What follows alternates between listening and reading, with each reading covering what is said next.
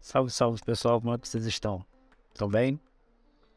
Eu tava conversando esses dias e, e alguém me relembrou a ideia de NFTs, né?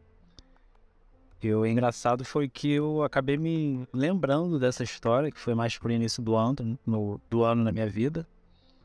E foi um momento meio que engraçado, porque conforme passava o tempo eu tentava explicar para as pessoas o que, que era um NFT, ao mesmo tempo aquilo era uma completa loucura para mim. Só que como a gente vive num mundo palhaço, né? Eu pensei assim, pô, será mesmo? Ah, então isso deve existir. Então vou vou vou seguir em frente, vou vou comprar essa ideia, eu vou ver onde é que ela até onde ela vai, o que que é isso. Eu tenho um hábito muito muito específico de, de experimentação, autoexperimentação. Sempre que alguma coisa aparece de nova, eu quero ver, quero saber o que, que é aquilo, por quê, como que funciona, ainda que eu perca dinheiro, sabe? Já fiz inúmeros testes com inúmeras coisas, desde suplemento até propaganda no, no Twitter. Já paguei propaganda no Twitter para ver como é que funcionava o alcance, o que, que mudava no tráfego pago. E foi a mesma coisa com NFT. Conforme eu falava com as pessoas que eu que aquilo era arte, aquilo estava sendo vendido numa plataforma, ao mesmo tempo eu tinha que ver de perto.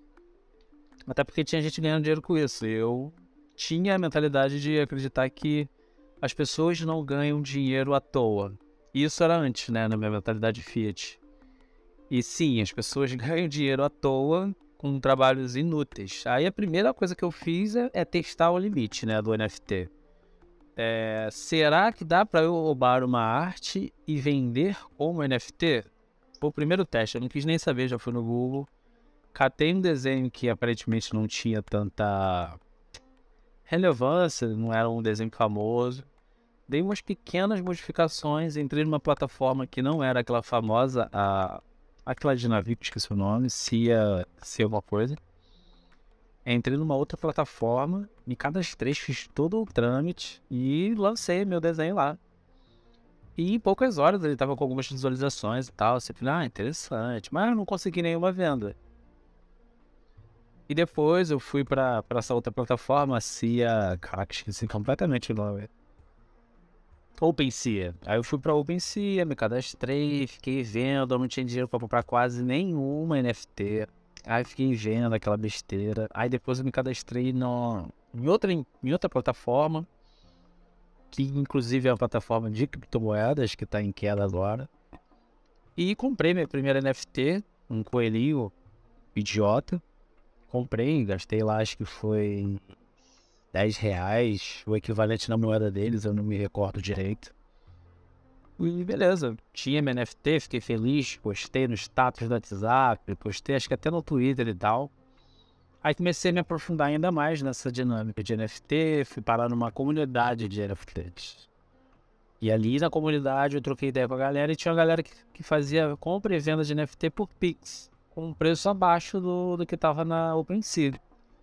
Aí eu, pô, vou Vou me aventurar. Aí eu comprei um NFT dessa marca, que era de um boi, exatamente igual àquela do macaco, só que era um boi.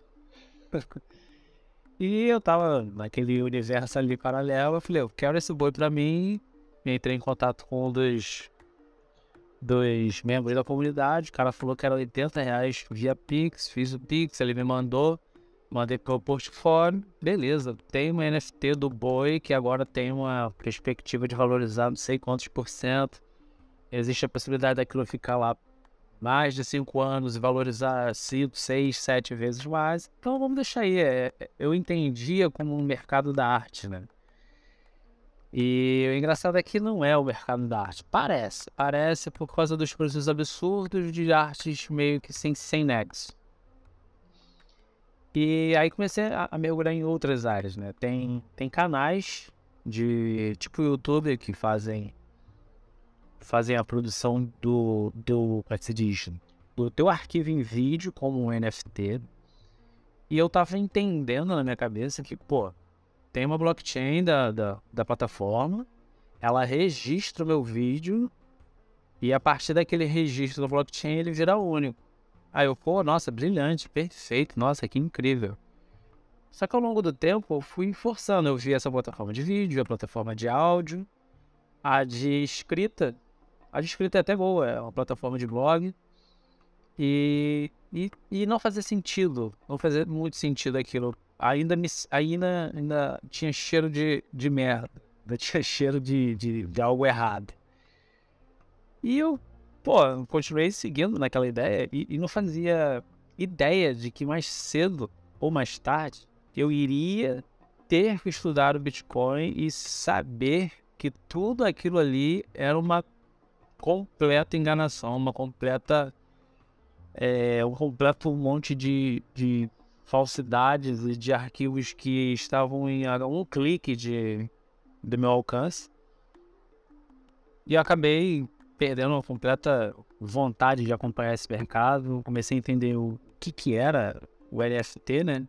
A ideia por trás do NFT é interessante. Se você tiver um documento único registrado numa blockchain séria, uma blockchain como a do Bitcoin, 100% descentralizada, não numa blockchain centralizada como a do Ethereum, numa, numa rede centralizada onde tem dono, onde se o Estado pedir, ele vai ceder o meu documento, ele vai ceder a minha arte, ele vai ceder a minha conta bancária, ele vai ceder tudo que o Estado pedir.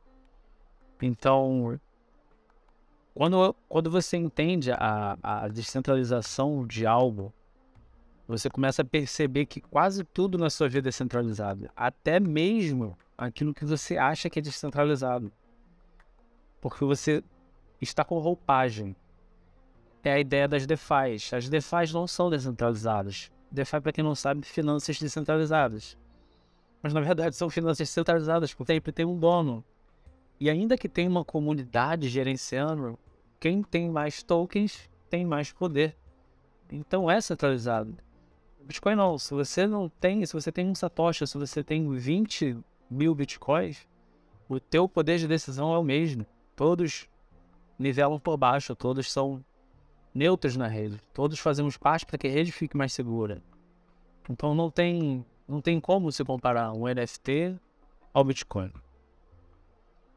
Bom, foi isso. Era um, uma explanação rápida que eu escrevi em forma de texto.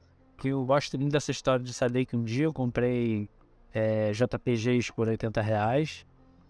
Acho que eu cheguei a gastar uns 140 reais com JPG. E que hoje continuam. Eu, eu, eu, nem sei aonde estão e eu nem sei se valem mais alguma coisa, porque eu fiz questão de jogar tudo isso fora e manter isso como uma história legal para passar para quem está entrando nesse mundo do Bitcoin. Então é isso, até a próxima, muito obrigado.